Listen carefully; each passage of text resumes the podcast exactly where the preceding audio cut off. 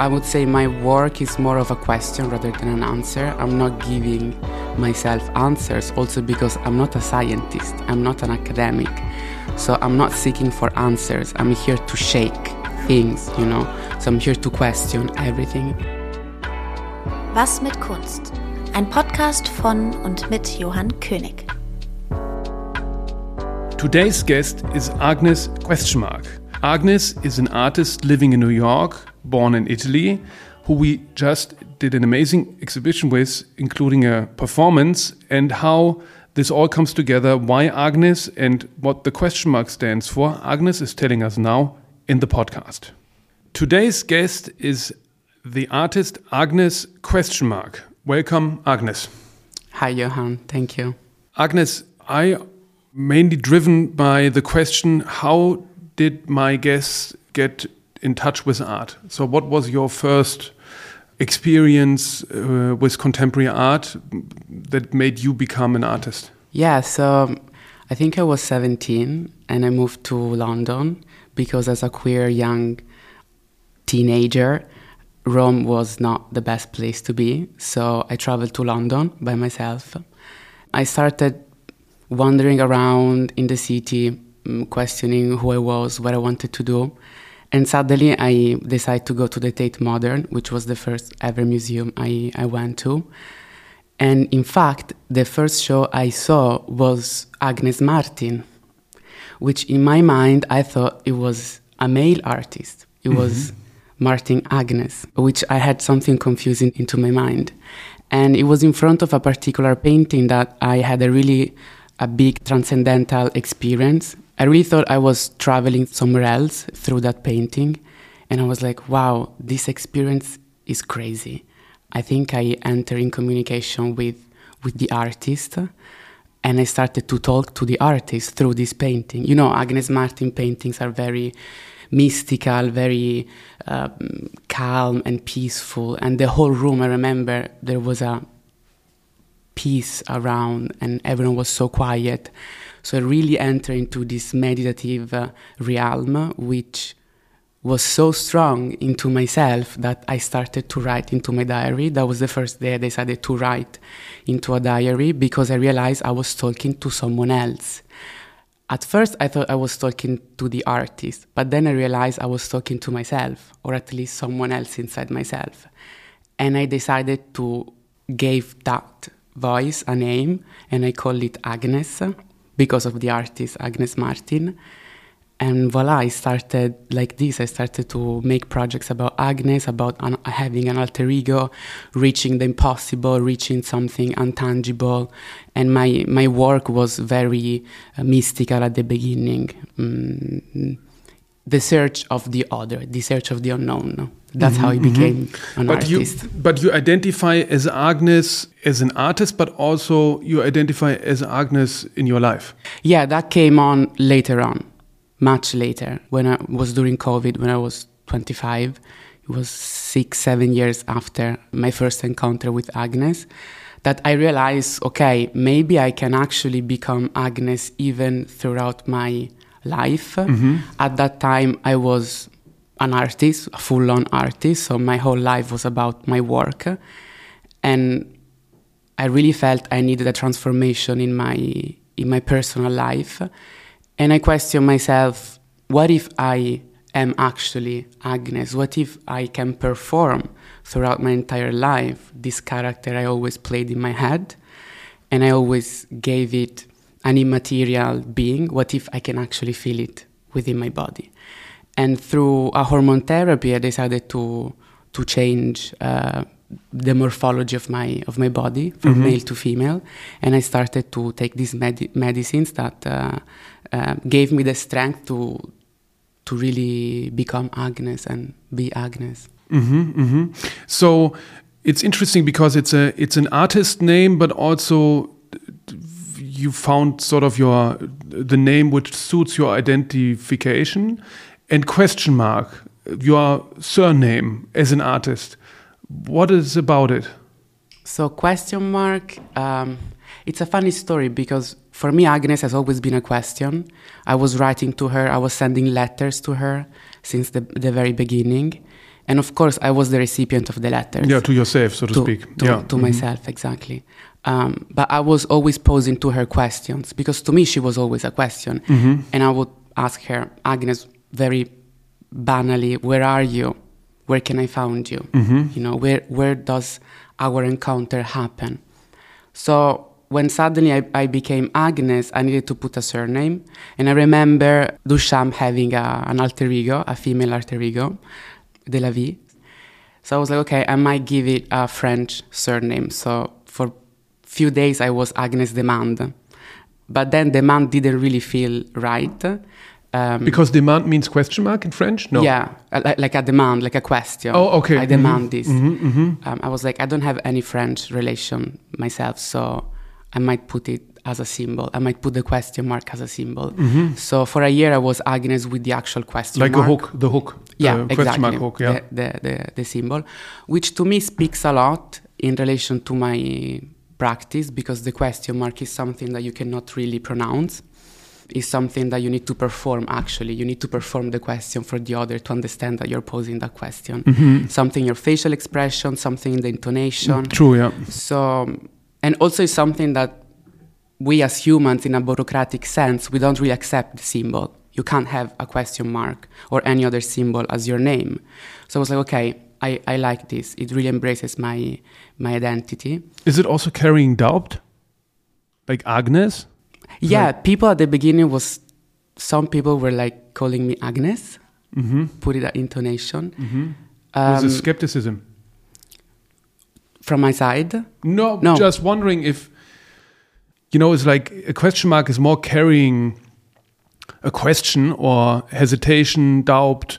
Explanation mark doesn't really accept much yeah, counter questions, I would say maybe. Yeah, yeah, totally. I think i, I seek comfort in the question um, Yeah. because I constantly question myself.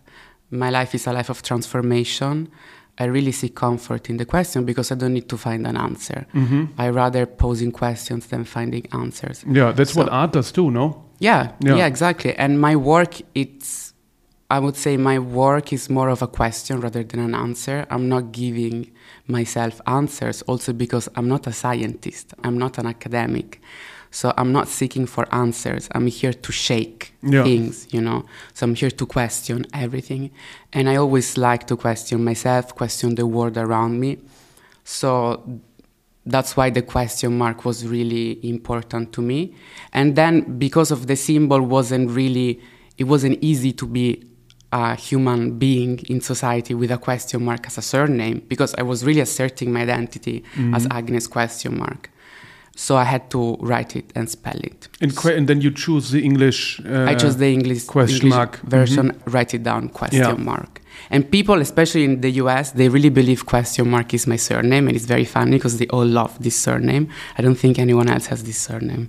Yeah, interesting. In German, we have, you know, interesting names uh, sometimes like Geldzähler or Fragezeichen probably is not existing. So, uh, and then how did you develop your own language in your work? So, we just exhibited your sculptures and uh, works on canvas, but all this derives from performances, no? Yeah, yeah. So as I said to you before, my work at, at the, uh, since the beginning was about myself and my body and my transformation. So I needed to put my body as the protagonist, as the main character of my work. So it was very organic, very intuitive for me to use my body as as my work. Because I was trying to understand myself. I was like, mm-hmm, okay, I mm-hmm. have this body, I have this identity. What do I do? And especially, what can I do with my body? This is the main question I ask myself. I don't like category. I don't stick to anything fixed. I'm always in the move. I'm always transforming and reshaping myself. And performance is that media that allows myself to really embody this sort of uh, incongruencies that I feel as a human being. And it's a medium that allows many layers to play at the same time. So I started doing performance sin, since the very beginning. And, and yeah, and, and I developed this, this language according to my own life as well. I think my life and my work goes together, one inform the other. because I grew up in the sea. My father has always been a sailor. For example, I learned first the name of all the fish, then all the, I don't know, literature, um, Italian characters. So for me, the underwater world, the non human world, has always been very close to me in a very natural way. So I started to perform underwater because I felt simply as a fish. I always felt I was a fish. It was very normal to be a part of the underwater world. And on the other side, I have my mom being a pharmacist, a chemistry. All my family, they're, they're all doctors. They're, they all work in science or, or in, in the health system. And funny enough, since I was a kid, I was taking medicines because I was not growing. I had to mm-hmm. take hormonal growth uh, mm-hmm. medicines. Mm-hmm.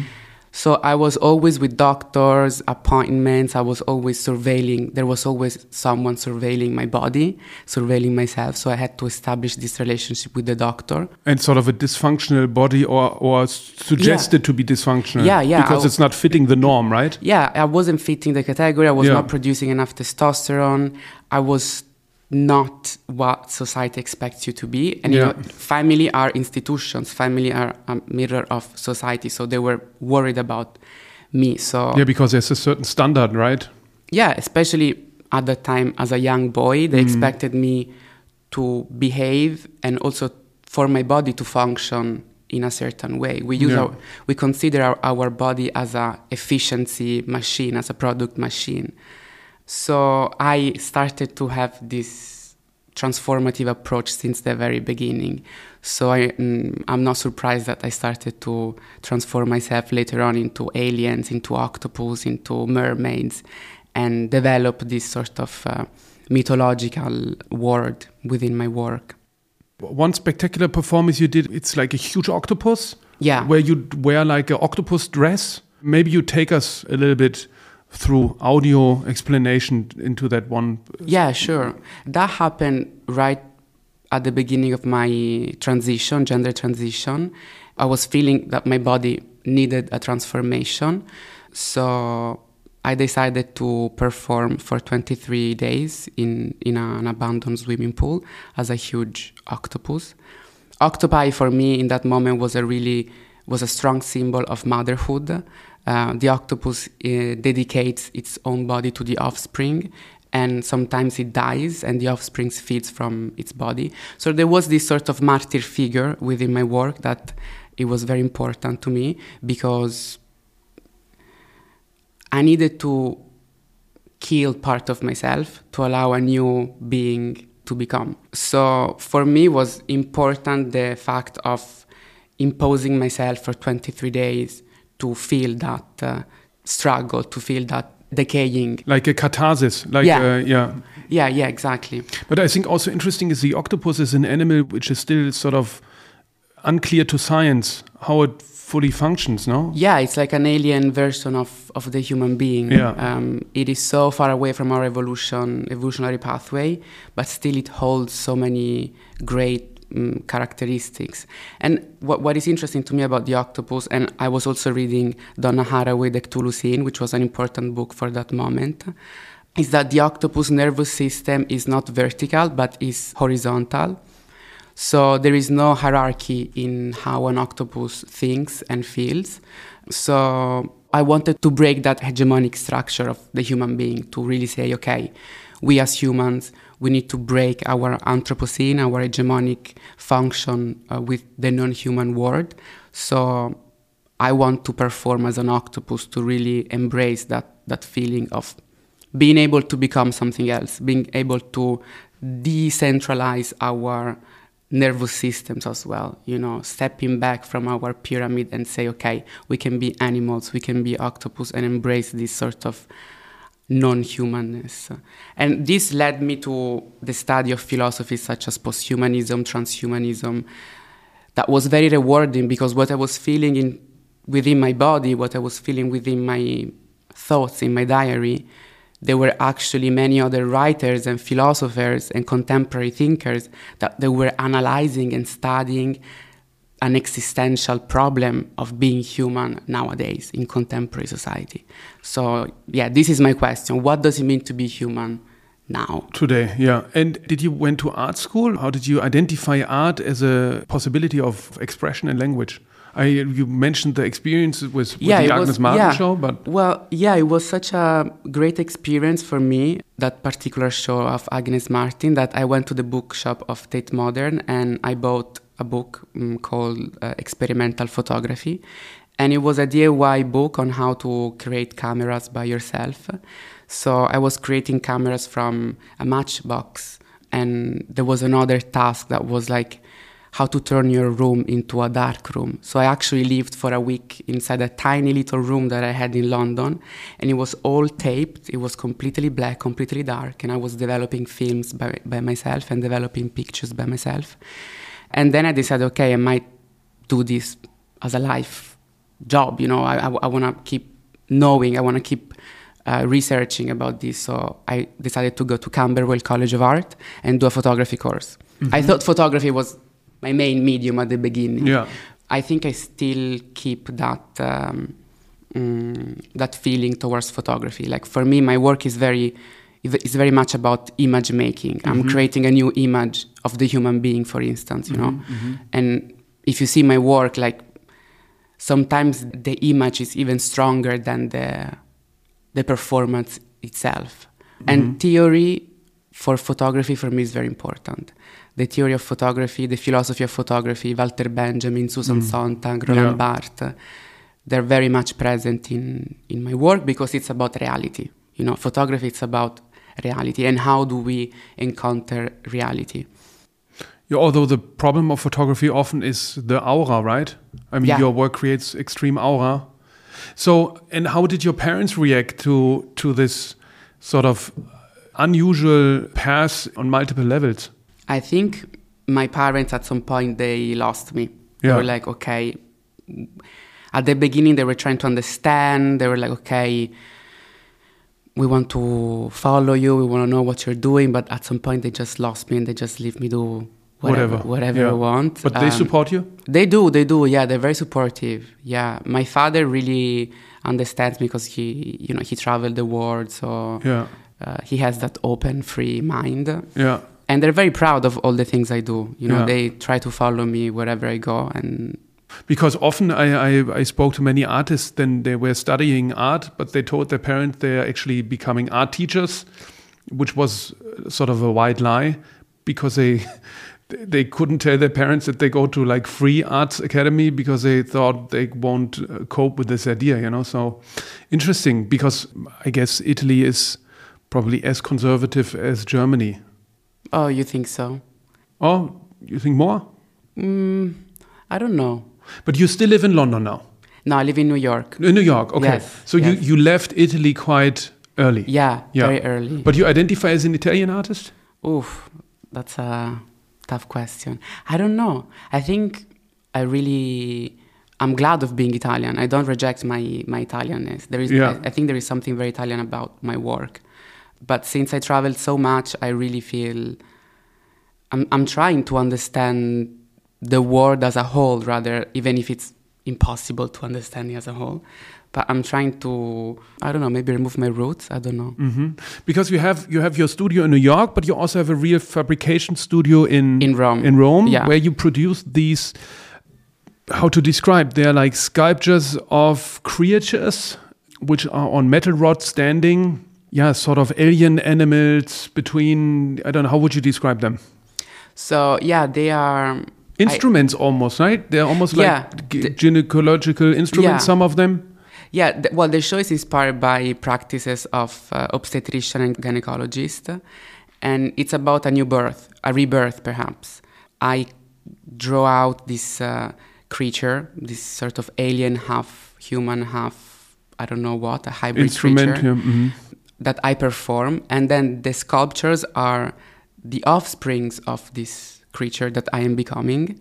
So you see this transformation throughout my my life, gender transition, human transformation, but then in my work you see this evolution changing, not the history of human changing, the evolution of the human body changing. And all these creatures become monsters that they're learning to walk, they're learning to really exist in the world. And my question is is there a world for this creature? Is there a world for this alien? As the same questions I pose myself is there a, a word for, for me as a human being? And then you have a series of um, instruments, surgical instruments, that uh, I took inspiration from obstetrician and gynecologists, but then I reshaped them with my own imagination, with my own mythological world. No, I'm creating a new narrative. Let's say I'm creating a new narrative in which the patient, which is the alien, takes ownership of its own body. To mm-hmm. me, it's very important that these creatures, there is a sort of joy uh, about these creatures instead of the control of the human being into into them. Yeah, because they appear quite friendly, no? Because yeah, you call them monster, but they're very posit- uh, yeah, they're, positive colors. Yeah, yeah, yeah. I think it's a very joyful show. Also, the instruments, sometimes in- instruments of doctors are very cold. Yeah. They're gray, cold, metal. Yeah, stainless steel. Yeah, but those are like very colorful, rainbow, childish. almost rainbow colors. But I, I think also when you look at them, it's not so easy to understand if they live underwater or mammals. Yeah. Mammals, yeah. Yeah, yeah. I started under the water, but now maybe because of my transition, I came out of the water and I'm seeking for new spaces. I want my work to be undefinable. I want people to see, to look at my work and not really know where does it belong to? If it belongs underwater, if it belongs to the earth, if it belongs to the sky, to the universe. I think I'm creating a new world. It's about world building. The creature will sort of develop and transition, but it stays in its. The, you you found your material and you're gonna continue in that line of sculpture. Yeah, I mean, I, I think I'm gonna change always. Yeah. Uh, it's my nature to change and to transform. Yeah. Resin is a very important material for me. I think it. I found a material that allows that sort of fluidity. It looks like glass, but it's not really. It's not really glass. It's shiny, slimy. It looks wet. The creatures look wet. Yeah. And I need that materiality. I need that appearance, that aesthetic, for the viewer to think that they just came out of the water or they just came out of the womb. Yeah. And then the, the costume is made out of silicone. That is a very important material for prosthetics, especially movies. Yeah. To give that flesh look. Sense. Mm-hmm. Sense. Mm-hmm. And, and during my performances, especially these last ones, uh, the operations, people, even though they know it's fake, you know it's fake, you know it's a costume, but yet there is that sort of uncanny experience, uncanny feeling a bit gross mm-hmm, when mm-hmm. when the doctor performs surgeries in my body because I can feel the reaction of the of the viewer. They're very vocal. Mm-hmm. You know, they do like ooh ah, like as if you're looking at a real operation. Yeah. So how long is the performance? So I'm shifting. I started doing long durational performances yeah. of like long, all day, 20 days because I needed that.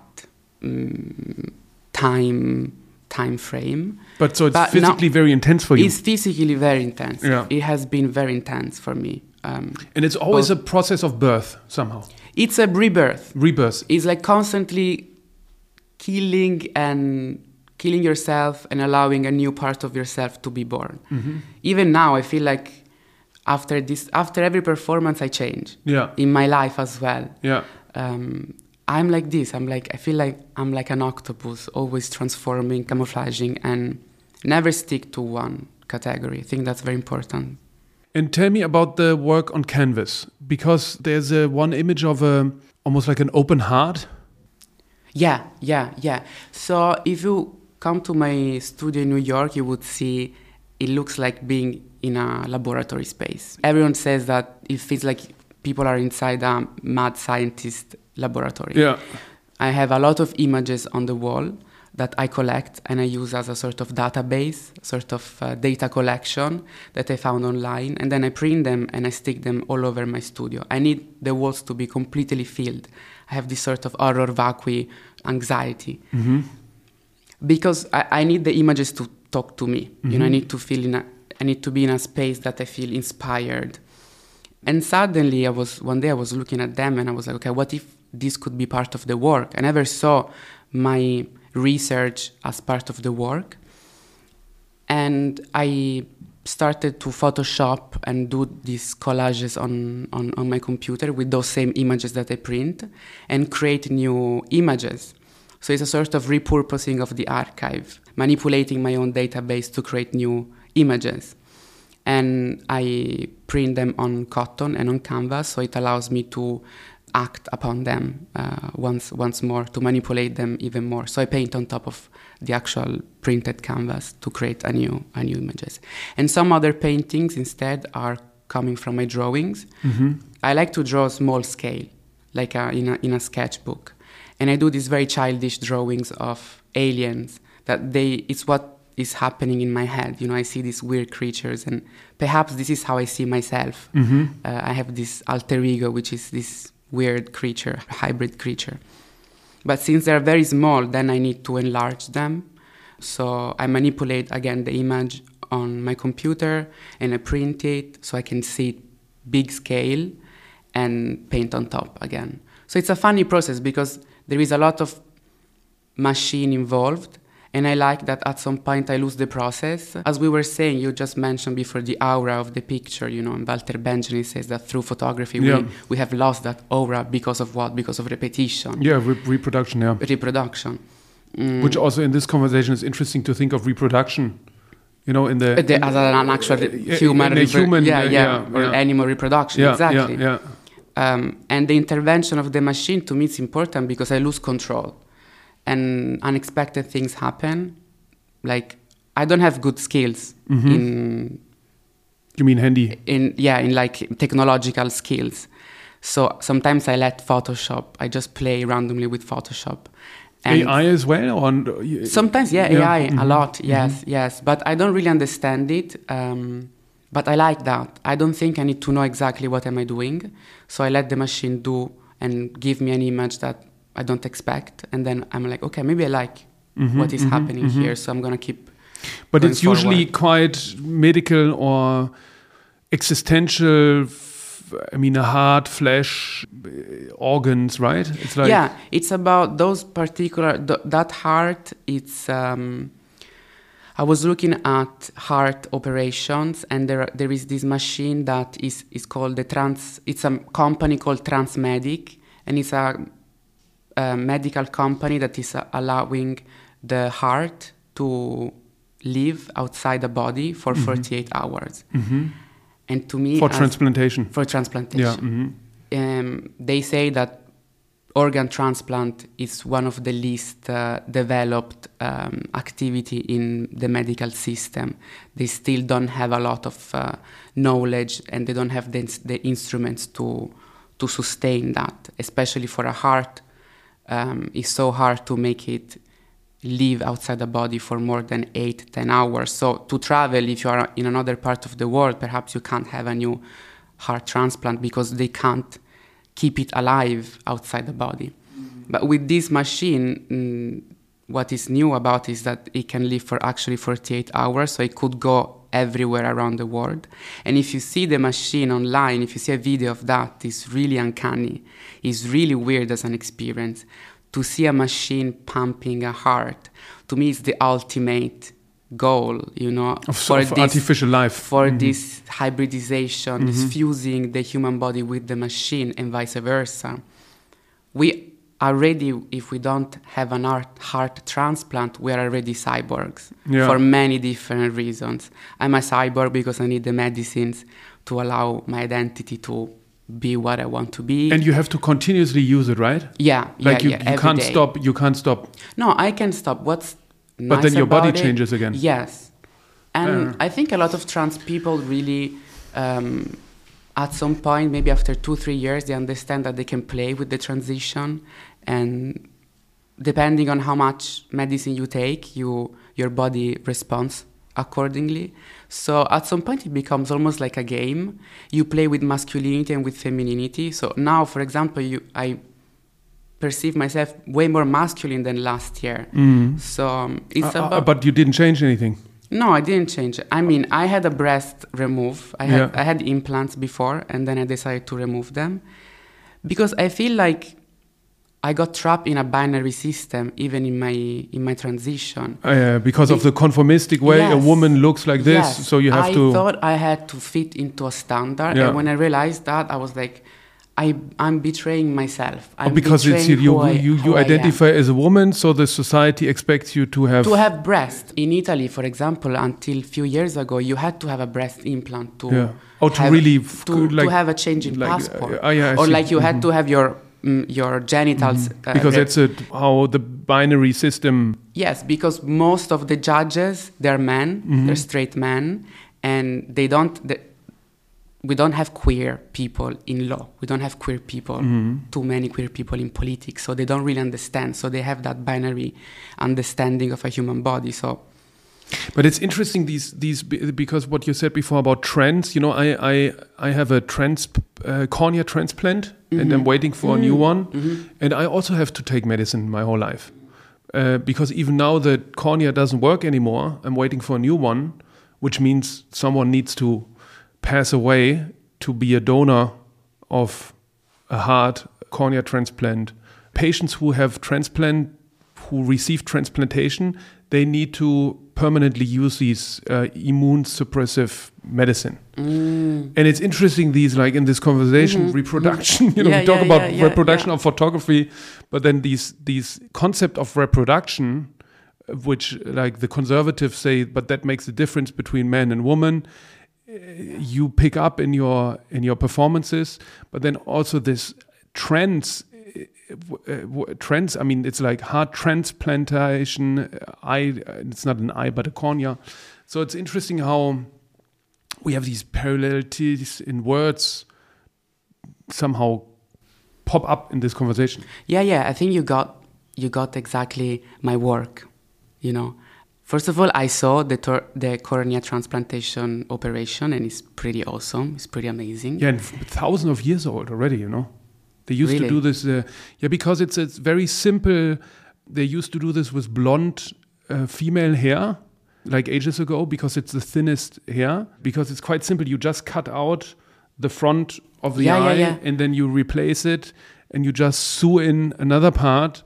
And um, only if you're sort of a risk patient, you need to take this immune suppressives because the body reaction to not reject yeah, the, yeah, yeah, the yeah, yeah, cornea. yeah, yeah, yeah. So what they were using the hair for? To do the To do the stitching, yeah, Ah, yeah, okay. because uh, that was the thinnest possible sewing material yeah, yeah, yeah, yeah, yeah. back then. That's that's crazy. That's Yeah. crazy. Yeah, I think this idea of rejection, of allowing another organ of another human being or even of another animal is so important in the understanding of who we are as human beings. We think we we are this skin mm, box that we have. We, we can't change we can't expand forward but actually we're not. You know what does it mean that you're gonna have the eyes of someone else? What does it mean that a human being has a pig's heart? Because that's what they're doing now. They're trying to do and some were successful heart transplant from pigs because is a closer um, animal to us is the closer organ to us so that the human body could accept that organ but the main issue is acceptance. It's accepting that organ because the body might reject it, you know. Um, so so yeah, but even like for me, my when I put implants in into my body, it was painful because my, my the body kind of understands that there is an external or an external object implanted inside, so it creates a capsule, a sort of sac around to protect it and Yeah. to and to accept it, and that's why the implants don't move anymore because the body has understood that there is something inside that needs to protect Ah, yeah, yeah, hmm and grows around it. and grows around. Yeah, And on the reproduction, I think when I say you got my work is because I'm trying to, even with my research, with the writing and the reading I do, I'm trying to prove, to make people understand that the idea of humanity has expired in the sense that it doesn't make sense anymore to consider ourselves human as this normative being you know. Yeah. And I'm proving that through reproduction and through artificialization, especially with the medical system, because we are so much embedded in all the artificial, synthetic medical world, then we don't have anymore, we don't hold anymore that natural, sort of pure aura of the human being. That's why Walter Benjamin for me was seminal in this sense, mm-hmm. because I see the aura of the human being being lost through this reproductive mm, mechanical process that you just mentioned before. Mm-hmm. Uh, but interesting is, I mean, that's like a hundred years ago. Why do you think there's so much resistance and conservative holding on to the sort of normative standards we? And normativity is everywhere. It's in politics, in social squares, in in science, in art. Uh, even in Italy, for example, the new government is endorsing um, normative reproduction, is removing gay couples the right to have their child. They are proclaiming artificial reproduction as a universal crime. You know, it's it's a very tough and violent uh, action for queer people. I just wonder why do you think is it because of fear? Is it because of holding on to how things always have been and not allowing to evolution change or where, where do you think is a from a from a human and point of understanding why do you think there's this aggression and resistance in accepting change So, first of all, people are scared of change. So, I would say it's fear. People fear change because they seek comfort in what they can understand.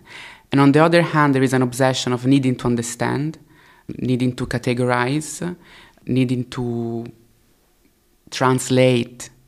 And when you are untranslatable, when they can't grasp you and understand you, then they people freak out. People don't understand. Even for me, for my gender tra- transition, people want to know.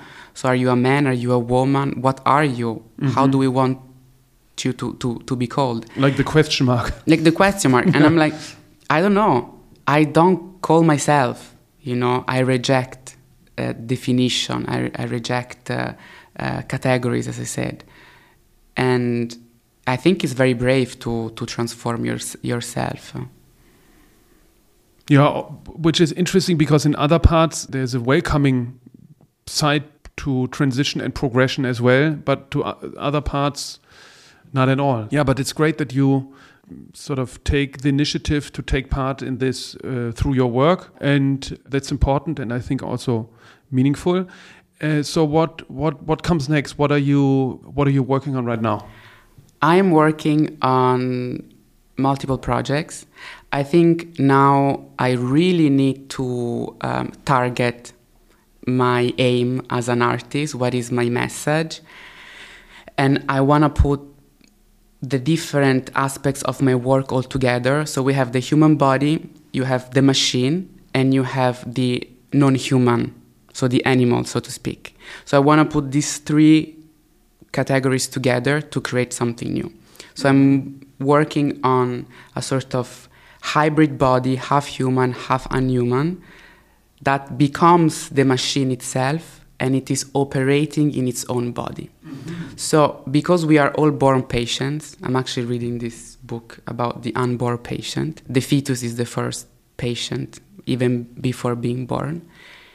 I want to separate the patient from its doctor and for the patient to become its own doctor. Mm-hmm. So, you have this United, so to speak, Yes. So it's an independent, autonomous being, self-sustaining, self-sustaining, self-surgery. that keeps self self surgery. Yes, exactly, self surgery that can keep transforming and keep changing And with what- its own rules. And and what about uh, transcendence or religion or higher power?